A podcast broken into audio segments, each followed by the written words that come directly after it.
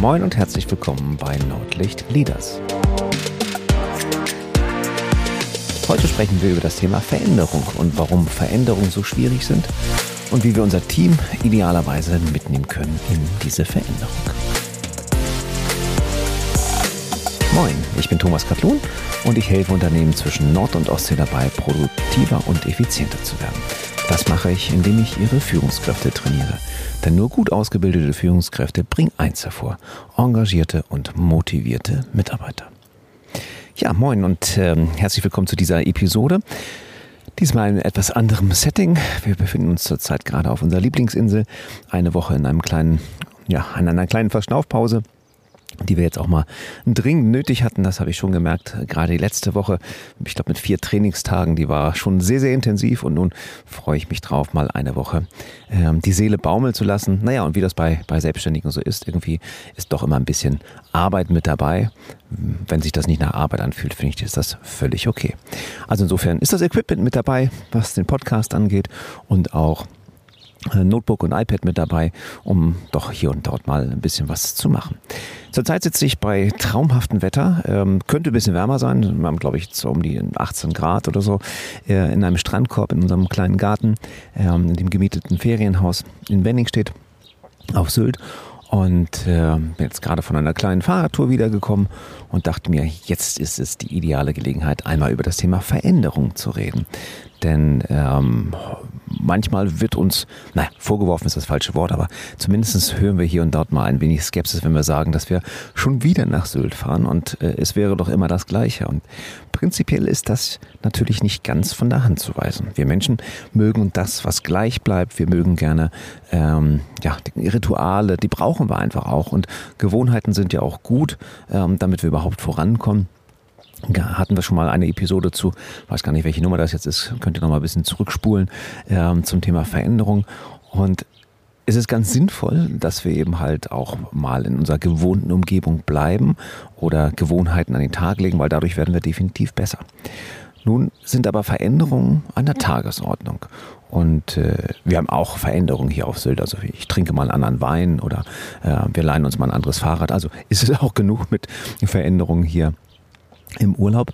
Mm, aber jetzt gucken wir heute mal so ein bisschen auf das Thema Team und Veränderung, weil ähm, das ist ja nun eine der, der, der großen Aufgaben für Führungskräfte, ihr Team mitzunehmen in die Veränderung. Und das ist meistens nicht so einfach. Und das liegt an, an unterschiedlichen Punkten. Und wir gehen da heute äh, in dieser kleinen Episode mal äh, Schritt für Schritt durch. Ein ganz neues Modul, was wir im Mai 2022 mit in unser 360-Grad-Führungskräftetraining aufgenommen haben, ähm, nämlich das Thema, äh, das heißt offiziell Führung im Wandel, ähm, wie ihr Menschen für Veränderungen gewinnt. Und ähm, unsere Expertin ist die Deborah Karsch, das ist die operative Geschäftsführerin der Persolog GmbH. Und der eine oder die andere geneigte Hörerin wissen ja, dass wir Persolog auch als Persönlichkeitsanalytik-Instrument mit in unserem Training haben. Und äh, ich dazu, glaube ich, auch schon ein oder zwei Ausgaben mal gemacht habe. Also es geht um die unterschiedlichen Menschentypen, rot, gelb, grün, blau oder dominant, initiativ, stetig und gewissenhaft.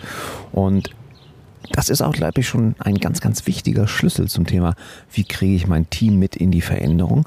Wie kriege ich das hin, dass mein Team eben halt auch mitläuft, indem ich schaue, dass ich diese unterschiedlichen Menschentypen auch unterschiedlich anspreche. Denn ein rot-dominanter Menschentyp ist äh, ganz anders für Veränderung zu begeistern als äh, vielleicht der gewissenhafte oder der stetige Typ, der hm, ja Veränderungen vielleicht nicht ganz so aufgeschlossen gegenüber ist. Aber fangen wir da mal von vorne an. Wir alle wollen ja Veränderungen und finden Veränderungen auch ganz toll. Aber naja, selber verändern, das ist halt immer so eine Schwierigkeit. Ich mache da im Training mit meinen Teilnehmern immer ein paar interessante Übungen und ähm, da fallen, in Anführungszeichen, fallen sie immer alle gleich, gleich drauf rein. Äh, für mich natürlich als Trainer ein bisschen beabsichtigt. Und dann sprechen wir über das Thema Veränderung. Und Veränderung ja, aber mich verändern nein, erinnert mich an den Ausspruch unseres ehemaligen Arbeits- und Sozialministers, glaube ich, war er, Norbert Blüm der meinte, ähm, das ging um das Thema, na, wir müssen halt so ein bisschen die Gürtel enger schnallen. Er sagte, wir wissen oder alle wollen, dass wir den Gürtel enger, enger schnallen, aber wir fummeln jeder am Gürtel des anderen herum. Und das zeigt auch ganz klar, dass Veränderungen für uns als Person immer schwierig sind und im Team erst recht. Und ich kann das auch nachvollziehen, gerade ähm, Unternehmen befinden sich ja in dauernden Veränderungsphasen, in dauernden Change-Projekten. Da wird ähm, die Change-Sau wieder mal durchs Dorf getrieben, ähm, ein nach dem anderen. Das eine Projekt ist noch nicht ganz fertig, wird vielleicht auch nie fertig werden.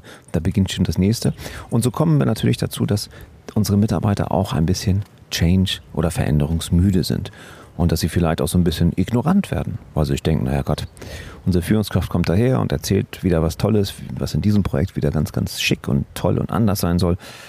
Ja, und in Wirklichkeit wissen wir ganz genau, das wird sowieso nicht bis zum Ende durchgesetzt. Vielleicht ist die Führungskraft weg, vielleicht ist die Energie weg, vielleicht kommt das nächste Softwareprodukt, was wir dann gleich einsetzen.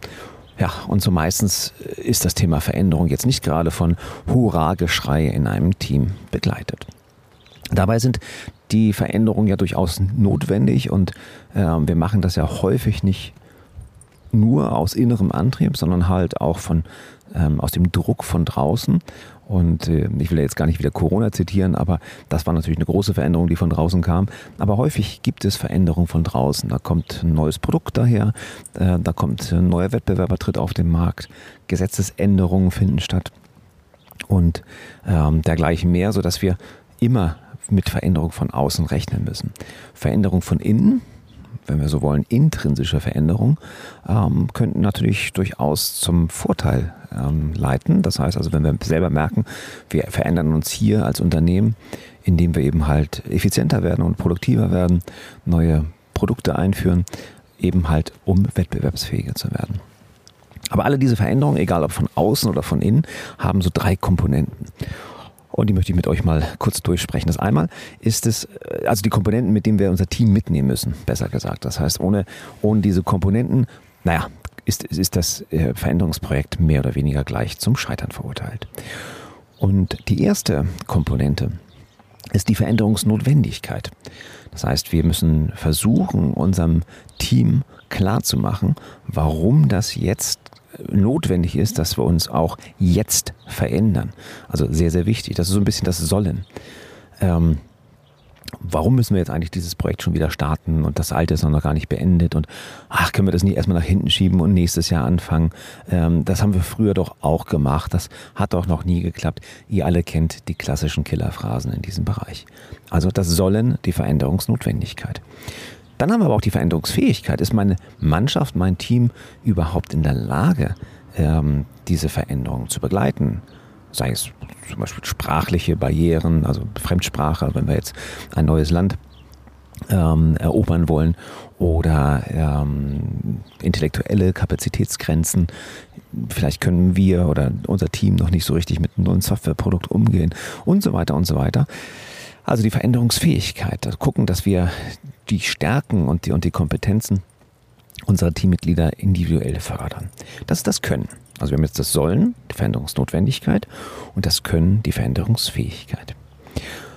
Und die dritte Komponente, ja, ich glaube fast, das ist die stärkste. Das ist nämlich das Wollen. Und wir hatten ja schon so ein bisschen über intrinsische Motivation gesprochen. Das heißt, wenn meine Mannschaft nicht möchte, wenn sie nicht will, dann wird es wahnsinnig schwierig. Und das Wollen diese Komponente bezeichnen wir als Veränderungsbereitschaft. Also wirklich, dass unserem Team klar ist, ähm, nicht nur, dass es jetzt notwendig ist, Notwendigkeit, dass sie auch die Kraft dazu haben, das können, sondern dass sie das auch wollen, dass sie das idealerweise von sich heraus wollen. Weil dann sind wir natürlich auf einer, einer wunderbaren Straße, mit unserem Change-Projekt, wenn unsere Mannschaft selber sagt, wir wollen uns verändern, dann könnt ihr euch fast entspannt zurücklehnen, vielleicht in den Strandkorb, vielleicht einen kleinen Grauburgunder, kleinen Moment, genießen und ähm, sagen, Mensch, Team, klasse, dann macht mal. Also diese drei Komponenten sind extrem wichtig und ohne diese drei Komponenten bekommen wir es nicht hin. In äh, Focus Leadership haben wir neulich ja, in unserem Change äh, Modul, das ist, ähm, geht ja auch den ganzen Tag, das äh, Focus Leadership, haben wir deutlich mal diese flammende Rede geübt. Ähm, unter flammende Rede so habe ich das Ganze bezeichnet, habe ich meine Teilnehmer aufgefordert, einfach mal äh, nach vorne zu gehen in diesem geschützten Raum und äh, so zu tun, als ob wir das Team wären und an die Veränderungsbereitschaft, aber auch an die Veränderungsnotwendigkeit zu appellieren. Und das meistens oder gerne mit einer emotionalen Rede, weil Emotionen sind an dieser Stelle extrem wichtig. Und so ähm, haben wir zumindest die Möglichkeit, mit, der Veränderungsnotwendigkeit ähm, das klar zu machen in dieser flammenden Rede. Und da passieren natürlich Fehler. Und äh, einer der häufigsten Fehler ist, dass die Dringlichkeit nicht klar wird. Warum wir genau jetzt anfangen müssen und warum es nicht reicht, dass wir sagen, leg's mal dahin, ich beschäftige mich morgen damit, sondern dass wir idealerweise uns gleich los, gleich mit dem Thema beginnen. Wenn dann diese Vision aber auch nicht eindeutig ist, also diese flammende Rede nicht klar macht, ähm, dass dass es besser wird auf der anderen Seite des Veränderungsprozesses, auf der anderen Uferseite des Change-Flusses. Wenn das nicht klar wird, ja, dann hapert schon an, diesem, an dieser ersten Komponente der Veränderungsnotwendigkeit. Und dann habt ihr ganz, ganz, ganz viele Mühen, Ihr müsst viel Energie investieren, euer Team mitzunehmen, damit sie wirklich dieses Change-Projekt auch zu begleiten.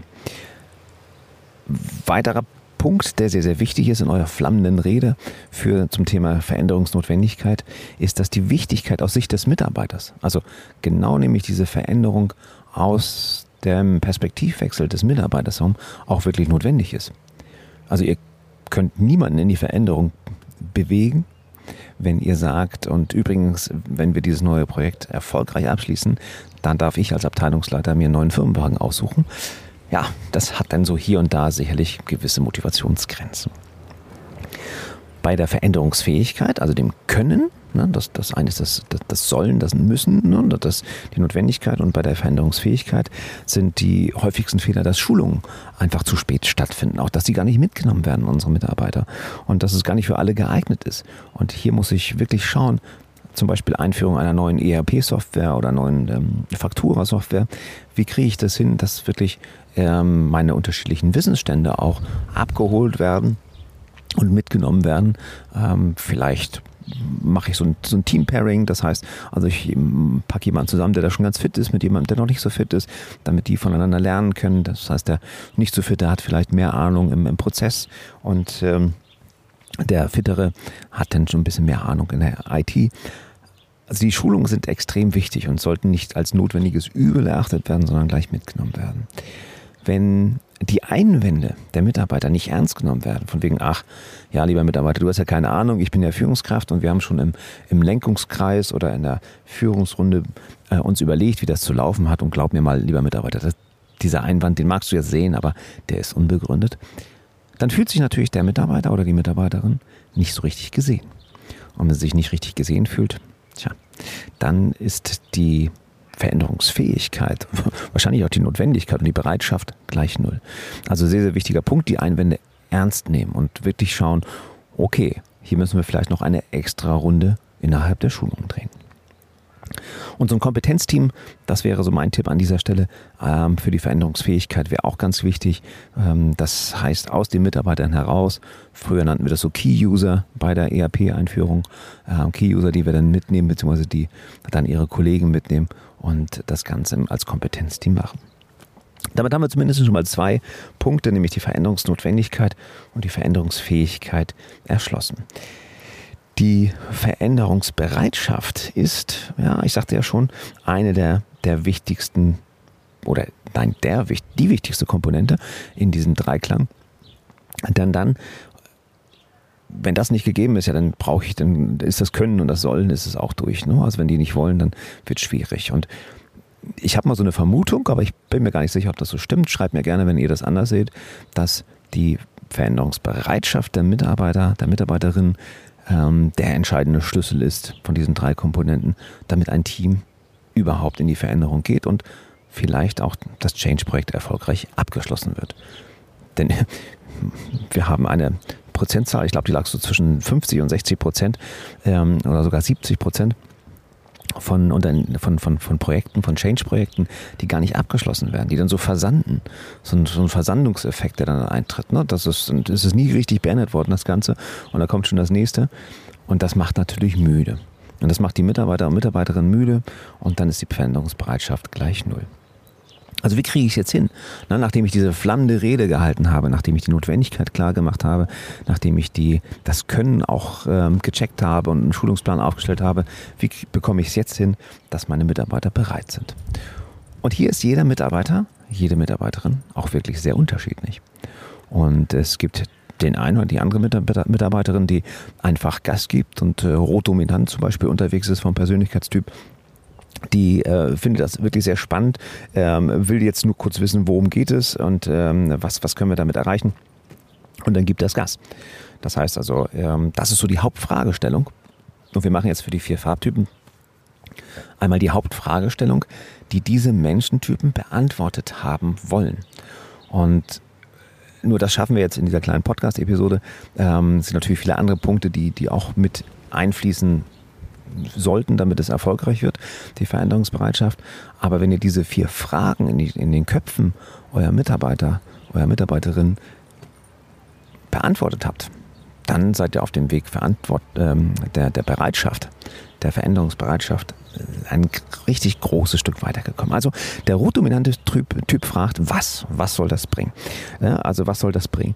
Und diese Frage sollte ich auch möglichst schnell beantworten in meiner flammenden Rede, ähm, weil rotdominante sind jetzt nicht die Menschen, die mit einem Übermaß an Geduld ausgestattet sind, um es mal vorsichtig auszudrücken. Das heißt also den rotdominanten Typen, den müsst ihr sofort erwischen und sofort am besten im ersten Satz sagen, was soll das bringen? Also es bringt uns mehr Umsatz, es bringt uns mehr Kunden, es äh, steigert den Ertrag, es ähm, verringert die Arbeit, es ähm, gibt uns neue Möglichkeiten, was auch immer. Das ist der Rot-Dominante, ganz, ganz wichtig. Der Initiative-Typ oder der gelbe Typ, auch genannt, der reagiert prinzipiell eher emotional. Der, der rote Dominante ist so energisch und nach vorne, alles klar, mache ich oder mache ich nicht. Ne, wenn ihr den auf der mache ich nicht Seite habt, wird es schnell schwierig. Aber der gelbe, der reagiert emotional. Der fragt erstmal sich im Kopf, wer hat denn den Vorschlag gemacht? Weil für den Gelben sind Beziehungen unglaublich wichtig. Und diese Beziehungen und wer den Vorschlag gemacht hat, können darüber entscheiden, ob der Gelbe, die Gelbe bereit ist, diese Veränderung mitzugehen wer hat denn diesen Vorschlag gemacht? Das heißt also, es muss jemand sein, der vielleicht äh, ein gutes Ansehen genießt, äh, bei dem Gelben irgendwie halt auch im Netzwerk ist. Ähm, oder Gelbe sind da relativ simpel, ich darf das sagen, ich bin sehr, sehr gelb, ähm, auch einfach nur bekannte Namen nennen. Also Elon Musk hat neulich gesagt, wenn wir das so und so, so und so machen, werden wir Erfolg haben. Und schon kriegst du den Gelben eher als den Roten. Der fragt, was soll das bringen? Der Gelbe fragt, wer hat diesen Vorschlag gemacht? Und er ist dann auch sehr enthusiastisch und brennt sofort. Also den kannst du am leichtesten entzünden ähm, durch die Beantwortung der Frage, wer hat diesen Vorschlag gemacht. Der stetige Typ, der grüne Typ, der ist eher, naja, vorsichtig und zurückhaltend. Hm, er hat die Frage im Kopf, wie wollen die das denn machen? Der Grüne, dem ist auch der Teamgedanke sehr wichtig, die Empathie sehr wichtig. Und für ihn ist sehr, sehr wichtig, die nächsten Schritte zu kennen machen wir uns mal nichts vor, in einem Projekt weiß man selten, zumindest in, in der Agilität und in der VUCA-Welt, weiß man selten, was so die übernächsten und überübernächsten Schritte sind. Das ist auch gar nicht notwendig, aber dem, dem stetigen Typ sollte zumindest ein Ausblick gegeben werden, wie die nächsten zwei Wochen laufen, die nächsten Tage laufen, die nächsten Schritte sind. Und schon kriegt er diese Frage beantwortet, wie wollen die das denn machen? Und dann hakt er im Kopf so ab und sagt, okay, kann ich nachvollziehen, okay, mache ich mit